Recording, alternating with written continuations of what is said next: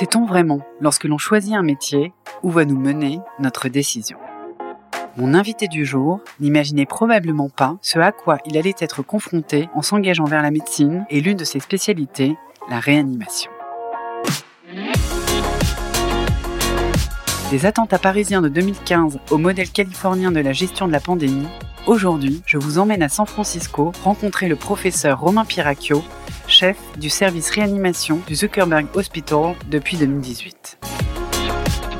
Ce Parisien d'origine, bien décidé depuis l'enfance à devenir médecin, est parvenu à ses fins. Également professeur et chercheur, il enseigne à la faculté de médecine de l'Université de Californie à San Francisco et dirige un laboratoire de biostatistique. Comment, en Californie, l'État le plus riche des États-Unis, respecter le serment d'Hippocrate qui appelle à soigner sans condition alors même que les inégalités américaines commencent par la protection sociale? Venez avec moi, partons poser la question au professeur Romain Piracchio.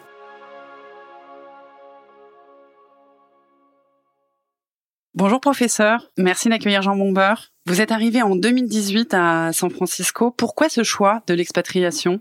Alors en fait, 2018, c'est ma dernière arrivée à San Francisco, mais euh, c'est ma troisième en fait arrivée à San Francisco. J'en ai eu une première en 2012, j'en ai eu une seconde en 2015, et ma troisième et euh, j'espère, on ne sait jamais, dernière donc en 2018. Euh, donc en, en, résumé très rapide, 2012 c'était pour une période d'un an euh, de recherche à Berkeley.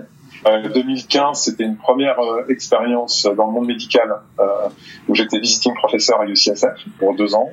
et puis 2018, bah, c'était le choix personnel, professionnel et familial de revenir. J'ai eu l'occasion de revenir à UCSF et de, réaliser le, rêve de ma famille qui était de retourner aux États-Unis. Donc en fait, c'est un choix professionnel qui a été guidé par un choix très personnel le caractère euh, euh, personnel et familial a joué, euh, ont joué un rôle fondamental parce que j'étais moi attiré et motivé beaucoup par des par des, des aspects professionnels.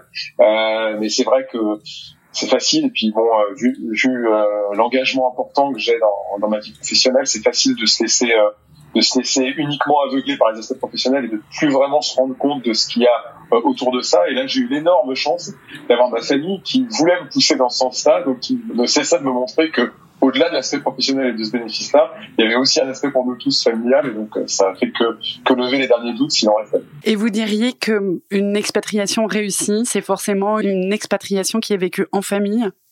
Je dirais en tout cas que ça, ça compte beaucoup et ça compte beaucoup sur la durée, je pense, parce qu'une expatriation c'est quand même une rupture et que donc à un moment cette rupture, euh, c'est important de retrouver des repères. Et donc je trouve que je trouve que la partie euh, la partie familiale, c'est euh, c'est naturellement le repère qui, qui reste après cette rupture et qui permet de, de, se reconstruire un peu une identité tout en tout en niant pas ses niant pas ses, racines et se passer. On va en reparler certainement euh, un peu plus tard. Actuellement, vous êtes à la tête du département anesthésie et réanimation du Zuckerberg Hospital à San Francisco. Est-ce que vous avez la sensation qu'on travaille de la même façon en France ou en Californie? Alors, ça c'est c'est une question qui a plusieurs volets dans la mesure où euh, euh, si on regarde ça de l'aspect extérieur, c'est-à-dire comment on soigne les patients, finalement, oui, c'est assez similaire. On soigne les patients euh, euh avec euh, les, euh, je pense, la même dévotion, les mêmes, et puis les mêmes outils, les mêmes médicaments, les mêmes techniques, ou du moins des choses très très proches. ensuite, du côté du versant coulisses du métier, il y a quand même des choses qui sont un peu différentes. Il y a des choses dans l'organisation, il y a des choses dans, dans je dirais, la, la, le positionnement des soignants dans, dans, dans, la société, il y a des choses dans euh, la balance vie professionnelle et vie privée, il y a plein de choses qui quand même sont assez différentes. Euh, donc de l'extérieur, ça se voit peut-être un peu moins, de l'intérieur, ça se voit beaucoup plus. Je rebondis sur le positionnement des soignants dans la société. Quelle est la différence? Sans tomber dans, dans, dans le mélodrame euh, quasiment usuel maintenant, du moins qu'on entend largement, euh, c'est vrai qu'en France, il y a indéniablement, euh, en tout cas moi je l'ai vécu et, et, et d'autres générations avant moi me l'avaient déjà transmis quand je commençais la médecine médicale, il y a, il y a une, forme de euh, de, de, je dirais, de déclassement progressif du soin, de l'importance et de la part du soignant dans la société.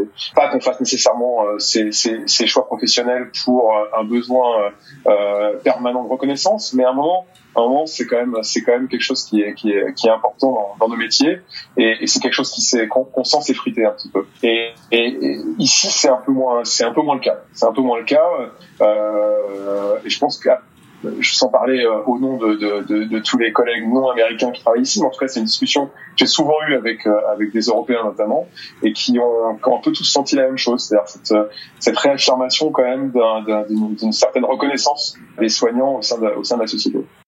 Et alors, est-ce que vous pouvez nous expliquer concrètement le travail d'un service de réanimation? On a évidemment une idée, mais je pense qu'il est plus vaste que la l'idée hum, qu'on s'en fait. C'est, euh, pour le résumer assez rapidement, c'est un service dans lequel on admet euh, des patients qui, sans être dans un service de ce type-là, auraient une pathologie qui va engager à court terme leur pronostic vital. Donc, euh, on identifie ce qu'on appelle des défaillances d'organes, c'est-à-dire des organes vitaux qui sont en train euh, de, de, de, défaillir, s'arrêter de fonctionner. Là, ça peut être au nombre d'un organe, de deux, de trois, de quatre, de cinq, de six. Et puis, euh, à partir de ce moment-là, euh, on admet les patients en réanimation pour suppléer à la fonction de ces organes-là, pour les aider à récupérer. Voilà, c'est ça le, le, point commun à tous les types de réanimation. Alors ensuite, bah, la, la, je dirais la, euh, la raison qui amène à, à, développer des différences d'organes, elle peut être, elle peut être variée, et en fonction de ça, il y a différents types de réanimation un peu spécialisés. Mais, mais le point commun euh, à, à, toutes les activités de réanimation, c'est ça. Le point commun à tous les patients qui sont en réanimation, c'est ça, c'est d'avoir vraiment des organes qui sont en phase de défaillance Si je comprends bien, vous êtes confronté beaucoup plus que la plupart d'entre nous, de façon quasi quotidienne, j'imagine, à la mort. Comment fait-on pour vivre sereinement, pour être heureux, avec ce rappel récurrent, presque permanent, que tout s'arrête un jour sans qu'on ne sache, euh, comme dit la Bible, ni le jour ni l'heure? C'est euh, c'est factuellement vrai puisque puisqu'on a un service de réanimation en moyenne, euh, c'est une moyenne donc évidemment il y a des fluctuations entre ça, mais enfin en moyenne on a 30% des patients qui vont finir par décéder. Et alors pour répondre à votre question sur comment on gère ça, ben on gère ça euh, euh différemment et de manière de manière très évolutive en fonction de son expérience. On commence par être choqué, on continue par se blinder et, et, euh, et, et l'ignorer, et puis on continue ensuite par euh, remettre ça en perspective euh, et en se disant que euh, on soigne en fait pas qu'un patient, mais un patient et son entourage, et qu'il y a un patient qui est parti, mais il y a des gens qui, qui, euh, qui sont vivants autour, et que une partie de notre métier, c'est aussi de les accompagner eux. Donc ça nous replace un peu dans une, un paradigme de la vie plutôt qu'un paradigme de la mort. Et puis enfin, on, on, on j'allais dire on finit. en tout cas, c'est moi là où j'en suis. Donc je suis pas enfin à la, fin de ma carrière, donc j'aurai probablement des étapes encore euh, après ça. En tout cas, là où j'en suis moi, c'est euh, que cette espèce de quatrième étape, euh, c'est c'est c'est de transformer ça en se rendant compte qu'il faut qu'il faut être heureux d'être en vie, être heureux d'avoir ce qu'on a. Et donc quelque part, c'est c'est un peu renverser la problématique en en, essayant de trouver une source de, une source de contentement. Oui, quelque part, c'est presque extrêmement positif d'avoir ce rappel régulier. Puisqu'on parle de mort, quelques années avant votre aventure américaine, vous étiez à la tête du service réanimation de l'hôpital Georges Pompidou. Et en 2015, vous étiez au front lors des attentats qui ont violemment endeuillé Paris et qui ont causé dans une, une unité de temps très restreinte un afflux de blessés, souvent très graves. Quel souvenir gardez-vous de cette expérience? Alors, euh, j'ai pas été à ce moment-là au front. Je l'ai été après. Euh, tout simplement parce qu'à ce moment-là, j'étais aux États-Unis. Donc, en revanche, j'étais, euh, j'étais dans cette période-là très proche de mes collègues, de mes collègues français. Et puis surtout après, je suis rentré rapidement après ça.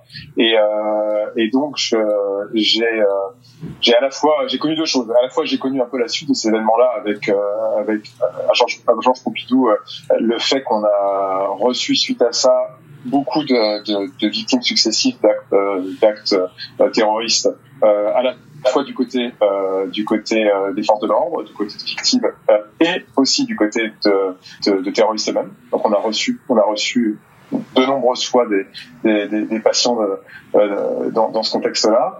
Et puis à la fois, c'était donc euh, c'était je dirais mon vécu de, de l'intérieur de ces de, de, ce type de situation. Et puis le, le, point, je pense, qui a été le plus marquant pour moi, c'est surtout que après ça, quand je suis retourné à Georges Pompidou, euh, je me suis engagé euh, assez euh, assez fortement dans dans le développement de la politique nationale et sanitaire de enfin, de réponse sanitaire au, au, au risque d'attentat terroriste. Et donc on, on a une on a eu des, des, des grands changements de doctrine. Et, ça, ça a été quelque chose qui a, été, assez marquant dans ma carrière parce que euh, pour la première fois, été amené à travailler euh, sur ces thématiques d'afflux massif de victimes et, puis de travailler avec une doctrine qui est une doctrine qui était beaucoup plus euh, transversale dans le sens où on s'est mis à travailler euh, non plus les soignants euh, seulement euh, entre eux, mais les soignants avec les forces de l'ordre, avec le ministère de l'Intérieur, avec les services de renseignement, etc., pour essayer de développer une doctrine sur une doctrine unifiée de réponse aux, aux, actes terroristes. Ça a dû être passionnant. Et j'imagine qu'en arrivant ici en 2018, vous imaginiez que la vie serait beaucoup plus tranquille après avoir traversé notamment ça. Eh ben non, puisque début 2020, la rumeur d'un virus galopant se répand. Il arrive en Europe, en Italie et en France avant les États-Unis. Est-ce que vous vous souvenez de ce que vous avez ressenti quand vous avez vu la, la vague arriver? Ah oui, je me souviens très très bien. je me souviens très très bien de la succession de, de discussions pu avoir où euh, on n'a pas fait euh, on n'a pas fait différent des, des, réactions des autres collègues. Hein. Euh, je me rappelle très bien, notamment avec des médecins français de la de, de la où on a dis on discutait de ça, on discutait d'abord des premières informations qu'on recevait en se disant bon tout ça c'est pas grand chose. Et puis ensuite, euh, ensuite on commençait à recevoir les informations de ce qui se passait en Europe. Alors c'est là, il y a quelque chose qui se passe. On se dit mais pourquoi ça arrive pas ici? Parce qu'il y a un décalage de trois semaines. Trois semaines à peu près avant l'arrivée des, des, des, premiers cas significatifs ici. Donc là, on est dans une phase d'attente. On dit mais qu'est-ce qui, euh, qu'est-ce qui, qu'est-ce qui se passe? Pourquoi c'est, pourquoi, pourquoi c'est pas déjà là? Euh, Donc oui, je me rappelle très très bien de cette, euh, de cette, ces phases successives. Et a posteriori, euh, le fait qu'on ait eu un peu plus de temps euh, et qu'on ait eu le luxe de pouvoir regarder comment les autres avaient répondu euh, pendant les trois premières semaines, ça nous a, euh, ça nous a beaucoup, beaucoup, beaucoup aidé. Ça nous a mis dans une situation beaucoup plus simple que, que, que les collègues d'Asie et, et, et, et, les collègues d'Europe. Et alors justement, dès l'apparition du Covid aux États-Unis, vous avez été beaucoup interviewé, notamment par des médias français. À l'époque, la Californie et spécifiquement San Francisco faisaient figure d'exception dans l'anticipation et la gestion du Covid. Pour quelles raisons Alors la première raison, c'est celle que je viens d'évoquer, c'est euh, le fait qu'on ait du temps. Euh, donc forcément, quand on a du temps et qu'on peut euh, euh, et qu'on peut euh, regarder et, et, pas et pas uniquement réagir, ça permet de se préparer et ça permet d'être dans une situation qui une situation qui est plus favorable. Donc on a eu le temps de préparer un peu nos systèmes de soins, on a eu le temps de de, nous, de se mettre en ordre de marche et donc d'avoir un temps d'avance. donc ça, ça a été un des, un des éléments fondamentaux. Ensuite, ensuite, je crois qu'il y a un élément un élément important qui a été l'élément de, de, de, politique euh, sanitaire de, de la ville du, du, comté de San Francisco et un peu plus largement dans la baie, euh, c'est qu'il y a eu une réaction, c'est vrai, qui a été rapide, forte de, des autorités sanitaires. Ça, c'est vrai que, que euh, sur le coup, on s'est dit, on s'est dit, euh, waouh, ils réagissent, euh, ils réagissent fort, peut-être même trop fort, on ne savait pas, à vrai dire. Et en fait, a posteriori, ils ont, ils ont réagi, euh, ils ont eu la bonne réaction. Donc, la mise, le, le, le, confinement shelter in place très très tôt au début du mois de mars, alors qu'encore une fois, on avait assez peu de cas à, cette, cette époque-là, ça, ça a probablement joué un rôle très important. Bah, ensuite, je crois qu'il y a des éléments qui sont des éléments un peu structurels un peu euh, un peu euh, liées aux caractéristiques du mode de vie euh, dans, dans, cette région qui ont aussi joué en notre faveur. Le fait que le fait qu'on a beaucoup d'activités euh, euh, plutôt euh, plutôt extérieures que, qu'intérieures, le fait que la densité de population est plus faible, et le fait aussi, je, ça je crois que c'est un élément très important, le fait qu'il y a eu la possibilité pour une grande partie de la population, malheureusement pas pour tous, mais pour une grande partie, de switcher assez rapidement sur un mode de télétravail. Donc ça, ça, ça a probablement aidé. Et puis alors, un des points qui est plutôt un des points sur lesquels qu'on qu'on rapporte euh, généralement comme un grand point négatif de San Francisco, mais qui en l'occurrence a peut-être été un point positif, c'est qu'il y a un très mauvais système de, de, de, transport public. Euh, et donc euh, finalement, le fait qu'on se retrouve pas tous dans le métro, peut-être ça, peut-être ça a aidé à ce moment-là. Vous avez la sensation que c'est toujours le cas, que la Californie du Nord ou la baie de San Francisco ont toujours une gestion peut-être plus efficace et performante que dans le reste du monde ou en Europe? En tout cas, ils ont une, des réactions euh, qui semblent être extrêmement euh, guidées par euh, les politiques de santé publique et par les, aspects sanitaires et scientifiques, avec des, décisions qui de fait ont été ont, été très très rapidement et fortement restrictive. Alors ensuite, euh, bien sûr que, que l'impact de ça euh, euh, et la balance qu'il faut qu'il faut trouver avec bah, le reste des, des, des, composantes de la vie, qui n'est pas que la santé, mais aussi la vie sociale, la vie économique. ça, c'est un, un, un point, je pense, qui est probablement même encore trop tôt maintenant pour juger. Mais de fait, sur l'aspect sanitaire, effectivement, les réactions assez fortes et assez rapides des autorités sanitaires ont, probablement permis, euh, ont probablement joué un rôle important dans le fait que voilà, actuellement, les chiffres euh, de, nombre de cas, de nombre de cas hospitalisés, de mortalité euh, dans la baie de San Francisco sont parmi les plus faibles du pays, en tout cas pour les pour des pour des métropoles de densité et de population euh, équivalente. Est-ce que vous pensez que un des éléments aussi de cette réussite, c'est finalement un trait de caractère des Américains qui ont peut-être euh, euh, obtempéré plus docilement aux injonctions qui leur étaient données? Parce que là, quand je vous écoute, vous expliquez que le shelter in place a été mis en place très tôt et de manière assez drastique. Et quand on compare avec la France, où j'étais notamment pour le premier confinement, avec les attestations de sortie, euh, avec euh, des, des, injonctions euh, finalement aussi strictes, on a la sensation que les Français ont plus mal vécu cette situation. Est-ce que c'est une différence de caractère? Je pense que que ce caractère, on pourrait, on pourrait l'illustrer dans les deux sens, dans la mesure où il y a presque des attitudes opposées aux États-Unis. Il y a effectivement ici euh, assez singulièrement des gens qui ont obéi aux règles, euh, qui se les sont même appropriées, voire même qui les ont, euh, qui les ont décidées d'eux-mêmes. Il y a, il y a je prends comme exemple le fait que pendant très longtemps, il y a eu un arrêt de, du, masque obligatoire dans les magasins et que 90% des gens gardaient le masque quand même dans les magasins. Donc il y a une espèce d'appropriation de, la protection euh, de soi et d'autrui qui s'est faite par la population. Ça c'est une des extrêmes du spectre, mais il y a aussi l'autre extrême du spectre. Donc si on parle de l'Amérique, il y a aussi ceux qui ont massivement refusé les règles, qui ont massivement refusé les masques, massivement refusé de, diminuer l'interaction sociale et qui continuent de refuser massivement la vaccination. Donc un trait commun, un trait commun de caractère américain, je ne crois pas. Peut-être un trait commun de caractère euh, californien, ça peut être, euh, mais en tout cas, sûrement pas euh, homogène sur sur l'ensemble du territoire national. Oui, c'est certainement plutôt californien. En effet, en France, selon vous, vous qui connaissez bien le système de santé français, comment la crise du Covid a-t-elle ou est-elle encore gérée? Il y a plusieurs choses. Il y a une complexité de, dans la réponse à cette question par rapport au système de santé français, c'est que il y a comment, quelle a été la réaction dans la phase aiguë du système de santé, et ensuite euh, quel a été l'impact et euh, quel est du coup l'état du système de santé euh, maintenant. Euh, la réponse, elle a été, euh, et, j'ai eu l'occasion de le dire à plusieurs reprises, elle a été assez, assez admirable, et je pense que c'est une, une des caractéristiques euh, très très très positives du système de santé français, c'est ça, c'est la centralisation de la commande, presque j'allais dire, et le caractère fédéré du système de santé, qui fait que face à une crise de cette ampleur-là, on peut mettre euh, tout le système de santé au garde à vous, pour prendre une métaphore militaire, euh, et, et, du coup l'utiliser, utiliser l'ensemble de ces acteurs du système de, de, santé de manière organisée, standardisée euh, et synchronisée.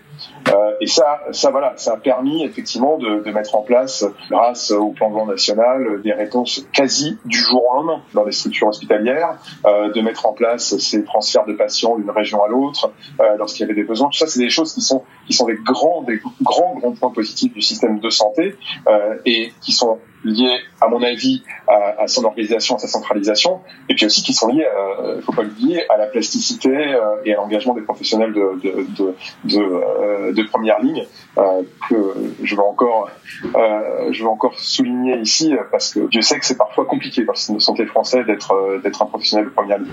Et, et, et cet aspect-là, il est lié au second point que je voulais aborder, c'est maintenant quelle est la réponse aujourd'hui. Ben, la réponse aujourd'hui, elle est euh, le produit euh, de, ce qui a été euh, de, de, ce qui a mis en évidence une crise de ce type-là sur une telle longueur, sur un système qui a les qualités que je vous ai évoquées, mais qui a aussi des fissures profondes, vraiment profondes et anciennes. Et, et, donc ces fissures-là, maintenant, maintenant, elles sont mises, euh, elles sont mises en, en évidence. Et euh, bah, l'engagement et, et, le volontarisme euh, de tous les professionnels de santé qui ont, qui a fait la différence au début, maintenant, euh, maintenant, il est, il est érodé et, et, il est plus capable de combler euh, les, la profondeur des fissures qui existaient dans le système. Donc on a un système dont les fissures ont été euh, oblitérées à force de, à force d'engagement de, de, du personnel de première ligne. Et puis bah, quand l'engagement de ce personnel est épuisé, maintenant les fissures sont apparentes. Et, et, et c'est pas des fissures qui vont pouvoir être colmatées, des fissures qui vont nécessiter de refaire les fondations. Il faut trouver des solutions. Est-ce que vous, durant cette crise, en tant que Français, il y a eu des moments où vous vous êtes senti loin de la France? Est-ce que on ne ressent pas l'envie d'être finalement utile à son pays en premier lieu, un peu comme un sursaut de patriotisme. Je me rappelle en avoir discuté avec un de mes très très bons amis, qui est euh, un médecin français expatrié ici aussi, qui travaille dans le même qui travaille à l'UCSF comme moi, et notre première réaction quand on a discuté tous les deux, quand on a réalisé l'ampleur de la catastrophe euh, euh, de la pandémie, euh, et qu'à l'époque, encore une fois, on était dans une phase très calme ici, ça a été de se dire bon bah comment est-ce qu'on peut comment est-ce qu'on peut aller aider? Parce qu'effectivement, on a on a envie d'aller aider. Alors c'est un, un sursaut de patriotisme, c'est c'est sans doute. Et, mais, mais c'est aussi tout simplement l'envie de l'envie d'être utile, l'envie de se retrouver parmi les collègues qui sont en train de souffrir et de pouvoir les aider à la mesure de, de ce qu'on peut faire. Vous avez euh, plusieurs cordes à votre arc. Vous êtes euh, également enseignant et vous dirigez un laboratoire spécialisé dans les biostatistiques. Est-ce que vous pouvez nous expliquer ce que sont les biostatistiques? Alors, euh, les biostatistiques, de manière générale, c'est un, champ des, mathématiques appliquées, euh, au, appliquées système biologique de manière générale, dans lequel on analyse des données biologiques et qu'on on essaye de leur donner du sens, euh, en l'occurrence lorsqu'il s'agit de données médicales pour pouvoir euh, améliorer la prise en charge des patients, euh, et on développe des outils spécifiques mathématiques pour, pour le faire. Alors moi, dans ce domaine-là, j'ai mon laboratoire un, un a une, une, je dirais un, angle particulier puisque on, on, utilise des outils mathématiques et on développe des outils mathématiques pour développer des algorithmes d'intelligence artificielle pour aider à la, la, prise de décision médicale en soins critiques. D'accord, donc c'est euh, spécifique pour euh, votre spécialité. Alors, la plupart des, choses qu'on développe sont assez générales, donc pourraient être appliquées à différents euh, à différents domaines. Mais le paradigme dans notre laboratoire, c'est de, se dire qu'on développe des choses en réponse à une question précise et pertinente. Et donc, comme la comme la, le questionnement clinique provient bah, de, de moi et de quelques cliniciens qui ont tous cette, cette spécificité de travailler dans le domaine des soins critiques. Les questions cliniques qu'on apporte, c'est des, des questions de, de, des soins critiques. Et donc, c'est ce qui a un petit peu façonné et modelé euh, nos, nos, thématiques de recherche. Donc oui, euh, mais actuellement, et, et, même si les choses, encore une fois, les, les, les algorithmes qu'on développe sont un peu généraux, ils sont tous orientés vers euh, l'optimisation du soin et la prise de décision Est-ce que vous avez un exemple concret d'une question? Vous parliez d'une question euh, euh, que vous vous posiez et que vos collègues se posaient aussi. Est-ce que vous avez un exemple qui pourrait parler aux néophytes que nous sommes? Oui, j'en ai, ai, ai quelques-uns. Je pense que un, un, des exemples les plus, les plus évidents et les plus faciles à appréhender, c'est euh, euh, celui euh, de la situation de la baisse de la pression artérielle, situation qu'on appelle nous souvent un état de choc. L'état de choc, c'est je, je, décrivais tout à l'heure quand, quand, je, quand je vous expliquais quelles étaient les raisons, de, de, de, quelle était, ce que c'était la, ce qu'était la réanimation, pardon. Et donc, euh, le système cardiovasculaire est un des organes qui peut défaillir. C'est d'ailleurs la, la, l'organe qui défaille le plus, fréquent, le plus fréquemment. Euh, et donc, quand il défaille, la pression artérielle baisse brutalement. Et, ça, bah, ça peut, ça peut générer des, des, défaillances de tous les organes et ça peut aboutir au décès. Et donc, euh, traiter la pression artérielle de manière à la faire revenir dans, dans, un, dans, dans un range normal, euh, c'est un des objectifs de la réanimation. Le problème, c'est que dans le paradigme actuel de, de, de, des soins critiques, eh ben, on, on, nous appelle parce que les patients ont cette pression artérielle qui a baissé, sont en état de choc, et nous, ben, on va un peu courir derrière pour essayer de rétablir les choses, mais très souvent, euh, les dommages sont déjà faits. Euh, parce que la pression artérielle a déjà baissé, les organes ont déjà été mal perfusés, et, et donc, euh, et donc on rame beaucoup derrière. On rame beaucoup et parfois ça marche, parfois ça marche pas. Ce qu'on essaye de faire dans en, euh, un des grands, des grandes thématiques de recherche dans mon, dans, mon laboratoire, c'est euh, de se placer dans un paradigme qui est un paradigme de médecine préventive par rapport aux états de choc, euh, qui est de dire on utilise des, des, algorithmes qui vont nous permettre de prévenir les médecins quand euh, on a un signal qui, qui nous permet de penser qu'un état de choc va survenir dans les heures, 12 heures, 24 heures qui vont suivre. Et euh, en, en, fournissant cette information, alors là, on, essaie, on, on, on, rentre dans un paradigme où euh, l'idée n'est plus de traiter et de courir derrière, euh, mais, bien, mais bien de prévenir et d'empêcher cet, cet, événement de, de, se produire et donc, euh, et donc de prendre beaucoup d'avance sur la, la, sévérité de la, de la maladie. Et ce laboratoire, vous l'avez développé spécifiquement parce que vous étiez en Californie est-ce que il existe euh, le même genre de choses en France? Oui, disons, que euh, contextuellement c'était comme ça parce que c'est ce laboratoire, c'est une émanation en fait de l'unité de, recherche dans laquelle j'avais travaillé quand j'étais quand j'ai fait mon quand j'ai fait mon, expérience à Berkeley. Et en fait euh, en fait en revenant ici, alors je suis, revenu ici aussi de ce point de vue-là parce que j'étais parce que c'est un terreau, je dirais très fertile et très favorable à ces thématiques-là et qu'il y a de très nombreux acteurs qui sont alignés ici pour travailler sur ces thématiques de, euh, de, de médecine digitale, d'intelligence artificielle, de sciences et données. Euh, et donc ça s'est fait, je dirais, encore plus naturellement. Donc oui, pour revenir à votre question, sans doute le, le, le fait le fait d'être d'être non pas seulement en Californie mais d'être ici euh, ça, ça, ça, a joué beaucoup pour euh, pour ça ceci dit euh, ce, ce, ce, type d'unité euh, euh, existe aussi existe aussi ailleurs et d'ailleurs le, le, laboratoire que qu'on a ici maintenant a, des collaborations assez larges avec avec plein d'autres unités et plein d'autres groupes de recherche euh, dans le monde et en particulier en France j'ai encore des euh, et je, je, je, tout particulièrement je mets un point d'orgue à, à, garder de, de, fortes collaborations avec avec mes collègues français qui sont pour beaucoup de grands experts dans le domaine aussi. Est-ce que on utilise les biostatistiques pour la gestion du Covid?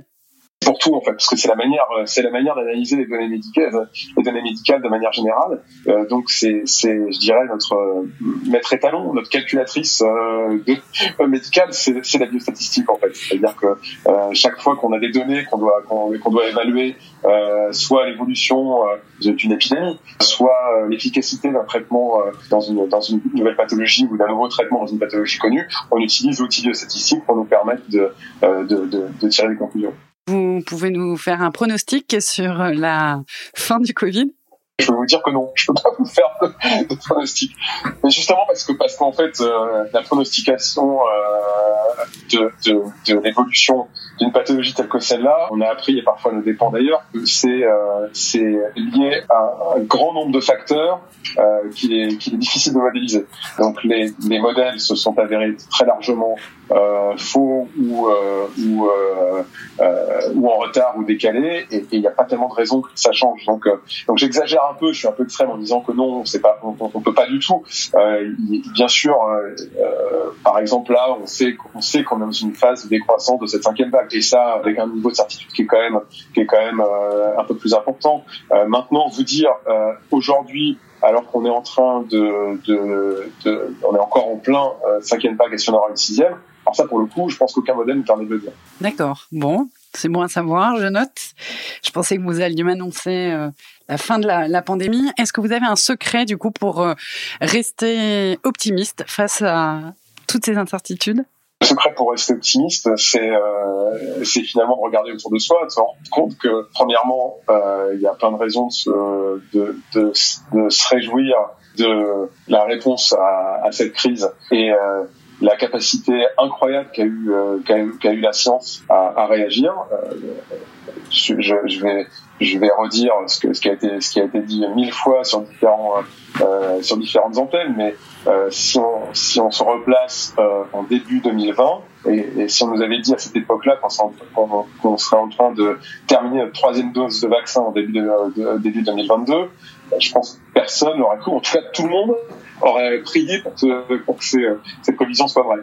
Donc, euh, donc voilà, il y a quand même, il y a quand même, il y a quand même des, raisons d'être optimiste. Il y a quand même des raisons aussi de, de penser que euh, tout le monde aura probablement à un moment appris des choses, des choses de, de, de ça, et que il y aura des leçons tirées. Évidemment, euh, qu'il y aura des leçons tirer, que euh, que tout tout n'est pas euh, tout n'est pas négatif. Et puis enfin, à titre à titre personnel, en tout cas pour les gens qui, vivent qui vivent dans la baie, je pense qu'on a on a beaucoup d'optimisme et de, gratitude à tirer du du fait qu'on a été qu'on a été relativement préservé, et du fait qu'on vit dans un endroit qui est qui est loin d'être.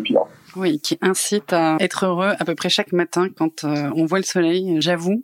J'ai euh, au-delà du Covid, j'ai une question qui me trotte dans la tête depuis que je prépare cette interview. L'accès aux soins aux États-Unis est euh, extrêmement tributaire des revenus et pour un Français habitué au, au droit presque sacré, je dirais, à une santé gratuite, c'est parfois choquant. En tant que médecin et en tant que Français, comment composez-vous avec cette donnée? Moi, c'est un point qui est très important et euh, il est tellement important que ça a conditionné mon, mon, mode d'exercice ici. Euh, c'est-à-dire que euh, pour cette raison précise-là, j'ai choisi de travailler dans l'hôpital dans lequel je travaille, qui est l'hôpital public de San Francisco, qui est partie du safety net de San Francisco, donc où on reçoit les patients de manière complètement indépendante de leur prise en charge sociale. Donc dans mon mode d'activité, moi ça change pas gros, ça change pas grand chose à, la marge, il y, a, il y, a, quelques aspects qui changent un peu, mais, mais, euh, voilà, voilà la, population de patients que je, que je prends ici sont des gens qui ont, qui pas d'assurance euh, de santé. Euh, euh, malheureusement, une grande partie euh, de nos patients sont même sans domicile fixe et, et sont dans des situations sociales extraordinairement difficiles. Et, et voilà. Et dans, et dans, dans l'hôpital, on les prend, euh, on les prend en charge sans regarder même ces aspects-là. Donc, donc, donc voilà. Donc ça, c'était presque la condition en fait pour que je vais envie de travailler ici, c'était que je travaille dans une structure comme ça.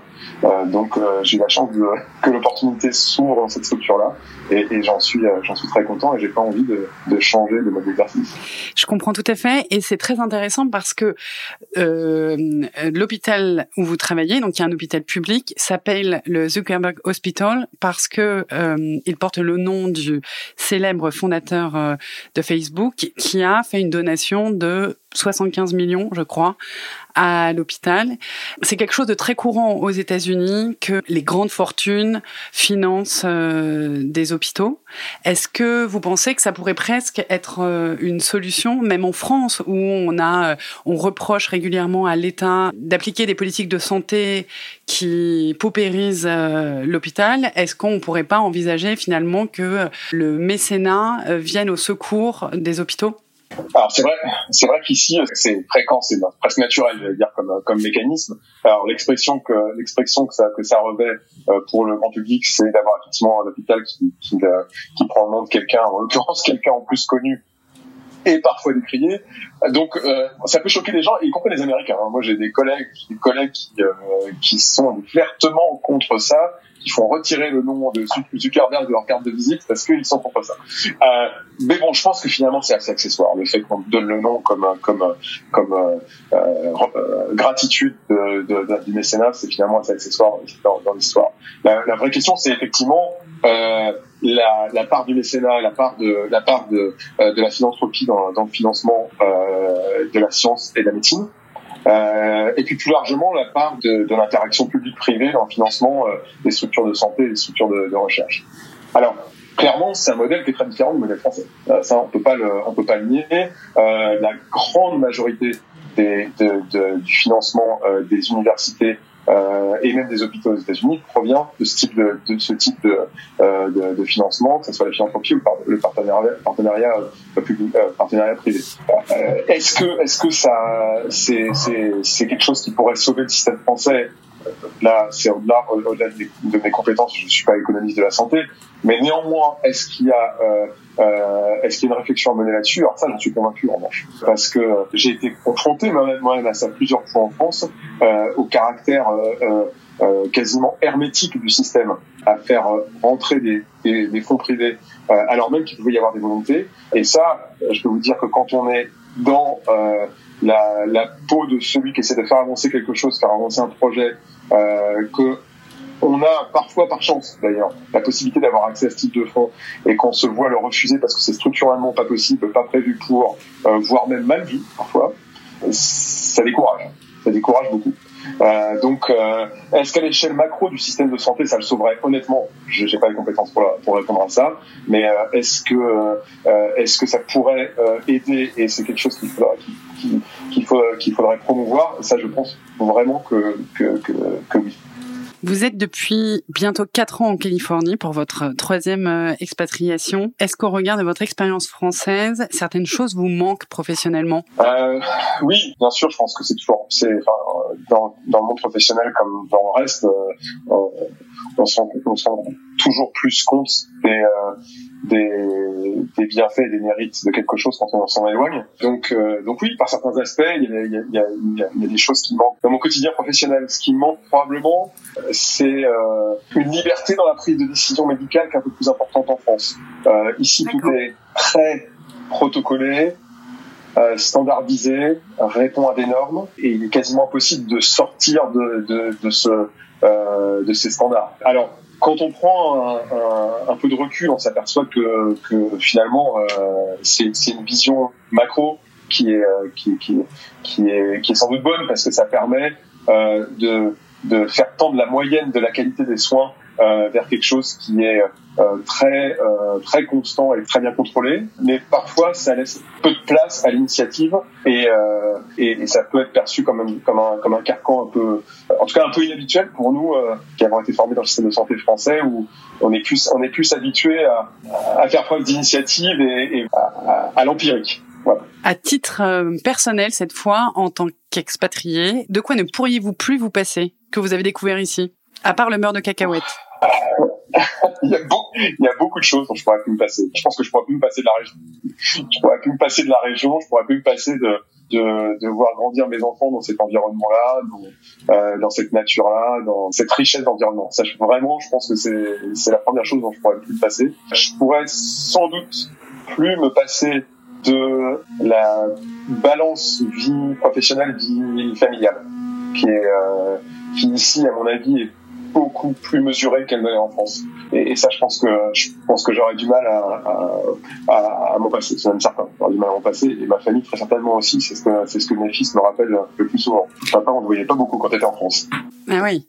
Ce que je comprends, c'est que là, dans ce choix d'expatriation, il n'y a pas forcément de retour vers la France envisagé. Ah, pour l'instant, c'est la troisième fois que, que je m'expatrie, donc euh, j'ai appris à, à ne jamais dire jamais. Euh, mais en tout cas, pas, pas à court terme. Ce podcast s'appelle Jean Bombeur parce que le Jean Bombeur, c'est ma petite Madeleine de Proust, euh, quelque chose qui me manque quand je suis ici en Californie. Vous, quel serait votre Jean Bombeur S'engueuler.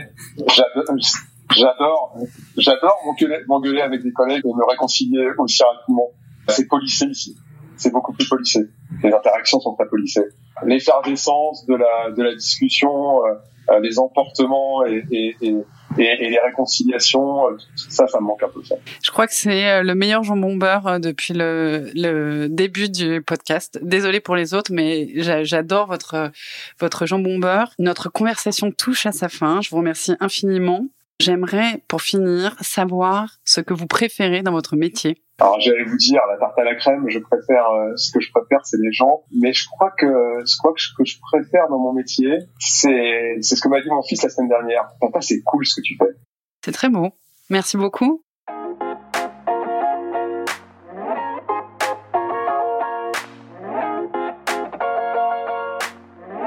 J'en suis certaine, vous la connaissez tous cette phrase. Partir, c'est mourir un peu. Extrait du poème Ronde de l'adieu d'Edmond Haraucourt et dont la postérité a aujourd'hui supplanté celle de son auteur. Vous l'avez entendu, c'est ainsi que Romain Piracchio voit l'expatriation, comme une rupture, une perte de repères, qui nécessite de se reconstruire une identité, de renaître. Est-ce parce que la mort, il la côtoie au quotidien dans son métier, qu'elle est pour lui bien plus que pour nous familière Probablement. Tout comme son élan pour repartir s'installer sous le soleil californien, j'aime la façon dont il nous a décrit à quel point il a fait de cette proximité lancinante, qui pourrait être envahissante, une source de contentement. Un rappel d'être heureux d'être vivant, transformant le paradigme de la mort en celui de la vie. Je dédie cet épisode à tous les soignants, ceux que l'on applaudit puis que l'on dénigre, ceux qui nous soignent, nous rassurent et s'efforcent de tenir la promesse de nous maintenir en vie. Merci d'avoir écouté Jean Bombeur et à très vite pour un nouvel épisode.